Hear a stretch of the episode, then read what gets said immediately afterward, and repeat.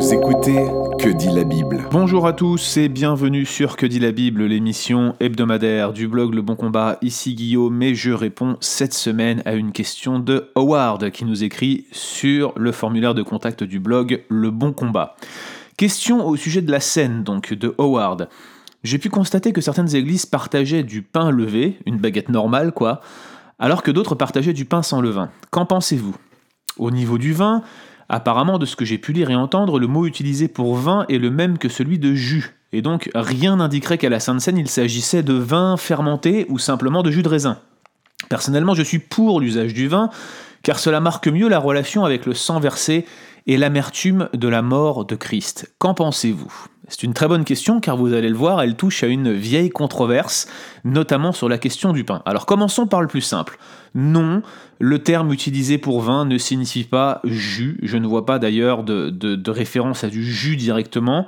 Euh, Jésus utilise le plus souvent l'expression euh, genematos tes pardon, ampelou, excusez-moi, qui signifie fruit de la vigne. Euh, peu probable qu'il s'agisse de jus, même si l'alcool n'était pas forcément euh, euh, fermenté très fortement, si je puis me permettre.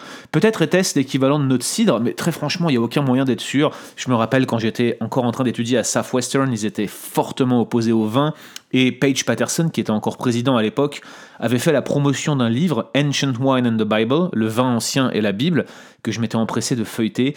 J'avais trouvé des arguments tellement pauvres, la reconstruction tellement dénuée de toute forme d'acidité historique que très franchement, je préfère vous dire que ma position, c'est qu'on n'arrive pas à reconstruire si c'était vraiment de l'alcool fortement fermenté ou pas. Quoi qu'il en soit, pour le lien entre fermentation, alcoolisation et amertume, même si c'est pas la première fois que j'entends cet argument, il n'y a aucune assise biblique pour le défendre. Cela peut éventuellement symboliser l'amertume, et ça je l'entendrai, que certains défendent cette thèse, mais encore la question demeure, est-ce que la scène a vocation à être un symbole de tout ce qui s'est passé le jour de la mort de Christ? Déjà, un, ce n'est pas seulement la mort de Christ qui est représentée, c'est la mort et, la résurrection, c'est ce qui est implicite dans 1 Corinthiens 11, mais je ne crois pas qu'il faille faire équivaloir symbole et mémorial. La scène est un mémorial, et ça ne justifie pas pour, autant, ou, en, en, tout cas de facto, l'approche symbolique.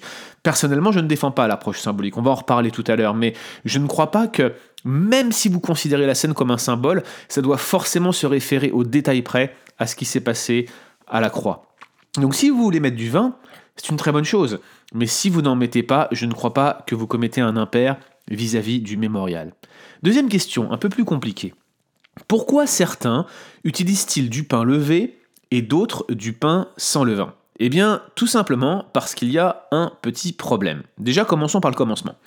Comment la fête de Pâques était-elle célébrée au 1er siècle? RT France rappelle qu'à l'origine, il y avait probablement une fête de Pâques d'une journée, ça c'était le 14 Nisan, qui était suivie immédiatement de la fête de 7 jours des pains sans levain. C'est Nisan 15-21. Vous relisez dans Exode, vous allez retrouver toutes ces données. Mais au 1er siècle, les deux avaient probablement fusionné en une seule fête, et en fait, ce qu'on appelait la Pâque ou la fête des pains sans levain, c'était en réalité une seule et même fête qui tombait probablement le même jour. Or, on touche ici à l'une des grandes difficultés chronologiques du Nouveau Testament. Parce que dans Jean 13.1 et dans Jean 19.14, il est clairement indiqué que le souper a pris place avant la fête de la Pâque et que Jésus était sur la croix le jour de la Pâque. Donc selon Jean, les spécialistes s'accordent à penser que le repas euh, a pris place le soir du 14 Nisan. Parce que pour les juifs, vous le savez peut-être, le jour commençait le soir et durait jusqu'au soir suivant. Donc le plus probable, c'est que le repas ait eu lieu le 14 Nisan. Ouais, mais voilà, ça c'est le témoignage de Jean, mais dans les synoptiques, Matthieu affirme que les préparatifs du dernier repas ont pris place le premier jour des pains sans levain, soit le 15 Nisan. Cependant, euh, là encore, je reviens sur ce que je vous ai dit tout à l'heure, vu que l'usage du premier siècle avait tendance à regrouper ensemble deux fêtes, une qui était d'habitude le 14, l'autre qui commençait le 15, il faut probablement pas trop aller trop loin avec les données que donne Matthieu, et, en plus, quand vous regardez dans le parallèle de Marc 4, 12, il précise que les préparatifs ont eu lieu quand il sacrifiait d'ordinaire l'agneau pascal, soit le 14 Nisan. Il semble donc que, selon les synoptiques, les préparations du dernier souper aient eu lieu tard dans la nuit du 14 Nisan pour une consommation le 15 Nisan. C'est en tout cas ce que l'écrasante majorité des spécialistes défendent. Alors pourquoi est-ce si important? Bah tout simplement parce que si le repas a eu lieu le 14, eh bien on utilisait probablement des pains levés. S'il a eu lieu le 15, c'était donc plutôt des pains sans levain.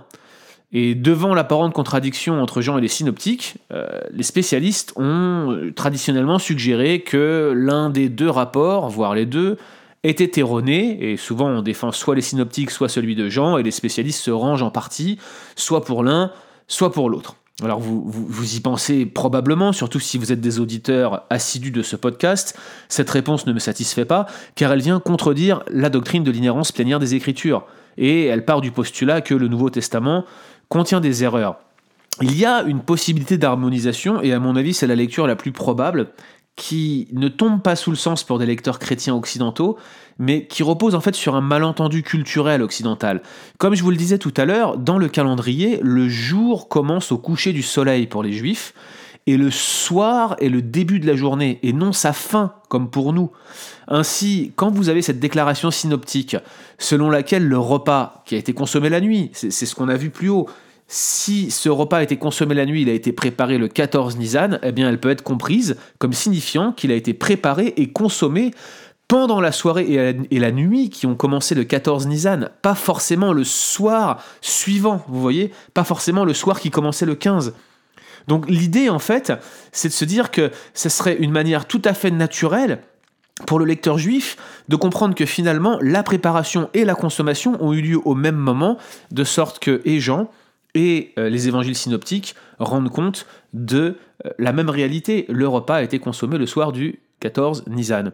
Ça signifierait que très probablement, ils ne mangeaient pas de pain sans levain, et que le pain qu'ils utilisaient était levé.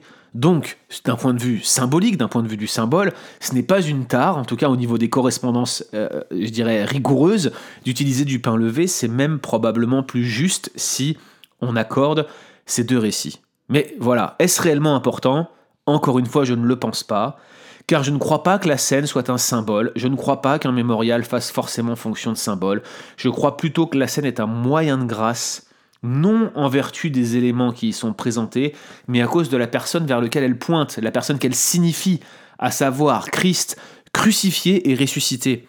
Et à mon sens, c'est une erreur de limiter la scène à euh, un mémorial simplement de la mort de Christ. On annonce la mort de Christ jusqu'à ce qu'il vienne et on le fait parce qu'il est ressuscité. La scène est un mémorial à la fois de la mort et de la résurrection de Christ. Dès l'instant où vous avez affaire à un moyen de grâce et à une signification bien plus large qu'une simple référence à sa mort, alors la conformité exacte des éléments euh, n'est pas requise. Et j'aimerais ajouter pour conclure que même avec une approche strictement symbolique, comme c'est la majeure partie des évangéliques qui le défendent, une telle exactitude n'est pas plus nécessaire. Retrouvez d'autres épisodes sur www.leboncombat.fr.